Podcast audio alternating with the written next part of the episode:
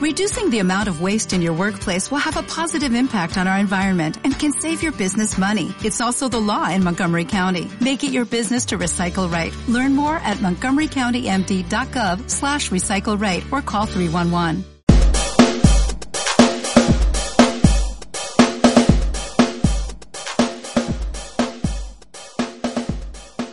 Hola a todos, soy Víctor Martínez y estás escuchando Médico, el espacio que divulga y debate sobre los temas que más nos preocupan de la salud.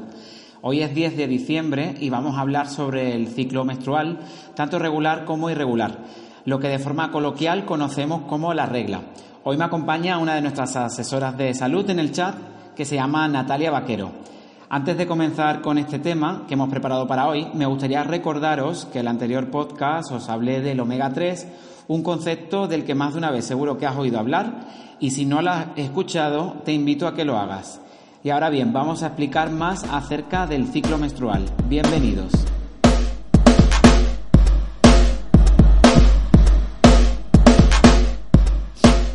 Hola Natalia, bienvenida, ¿qué tal?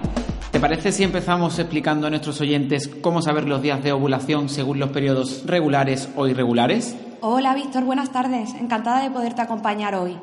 Bueno, pues mira, como bien sabéis, la regla ocurre de forma cíclica y la duración de cada ciclo puede variar de un mes a otro. Hoy lo que haremos es detallaros las características del ciclo regular e irregular. Estos últimos son muy frecuentes, sobre todo en los primeros años de la menstruación.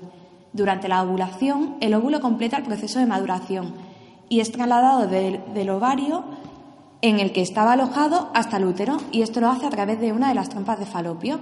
Los niveles hormonales aumentan y ayudan a preparar el endometrio para el embarazo y es por este motivo que la mayor probabilidad de embarazo de una mujer es durante más o menos los tres días antes de la ovulación o en el mismo día de esta. Bien, Natalia, ¿y qué síntomas generales de la ovulación se presentan? Bueno, pues algunos de los síntomas frecuentes pueden ser dolores abdominales. En este caso, muchas mujeres sienten calambres o dolores agudos durante la ovulación que puede durar desde unos minutos hasta unas horas e incluso unos dos días.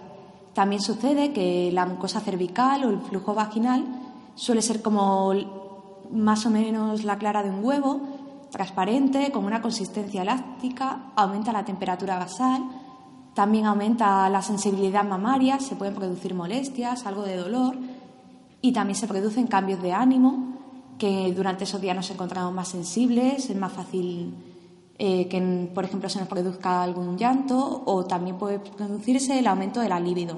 Eh, por una parte, mujeres con ciclos de 28 días, lo que conocemos como regulares, se inician los días fértiles del día 11 al 16, siendo el día 14, en promedio, el día exacto de la ovulación, eh, con margen de un día. Por debajo, el día 14 o bien por encima, que podría ser el día 15. El día 1 es el día de mayor sangrado.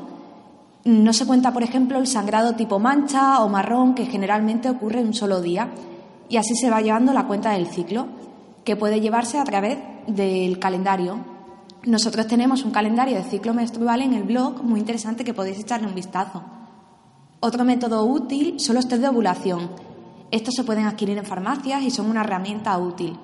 Eh, se trata de pruebas predictivas que detectan en la orina el incremento de los niveles de la hormona luteinizante, la LH, que es la encargada de estimular el ovario para que libere el óvulo.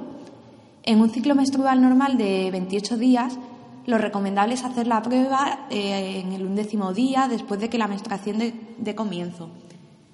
Un resultado positivo significa que la ovulación se producirá entre las 24 y 36 horas siguientes, lo que significa que si se desea concebir es un momento adecuado para programar el coito. Sin embargo, cabe destacar que estos test pueden no funcionar en algunos casos, sobre todo si el ciclo es irregular.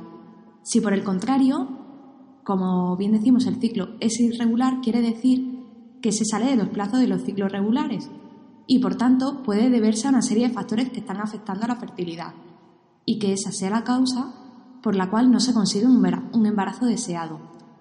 Por una parte tendremos los ciclos que duran más o menos 21 días y que se pueden deber a un déficit de progesterona, pero lo más frecuente en estos casos es que exista un sangrado con intensidad inferior a la de una regla, que se producen entre las reglas debido a alguna alteración del endometrio o alguna infección. Eh, si por otra parte los ciclos son superiores a 35 días, se puede deber a dos causas. Una que sea debido a una anovulación, lo que significa que no hay ovulación, y otra puede ser una ovulación con retraso. Si esto ocurre de forma puntual puede ser un hecho aislado y no suele requerir pruebas como exploratorias.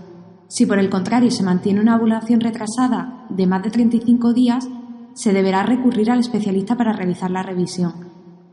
Por último, y para terminar, comentaros que si durante más de seis meses la regla desaparece, se confirmará que el ovario es incapaz de ovular y en estos casos deberá realizarte un estudio para determinar su causa y conocer el tratamiento correspondiente. Espero que este tema os haya sido de gran ayuda y comentaros que podéis encontrar más información en el blog.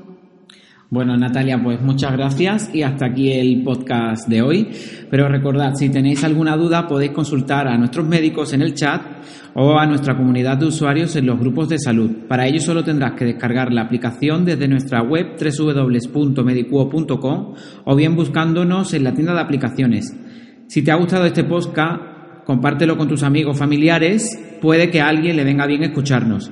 Y si no quieres perderte ninguna de nuestras novedades, suscríbete a nuestro canal de podcast en tu aplicación favorita. También puedes seguirnos en redes sociales, donde encontrarás a diario información, infografías, encuestas y directos sobre diversos temas como nutrición, deporte, ginecología, pediatría, psicología y otras especialidades médicas. En definitiva, los podcasts de Medicuo son un espacio que divulgan un estilo de vida más saludable para ti y para los tuyos. Gracias a todos por habernos escuchado y hasta la próxima.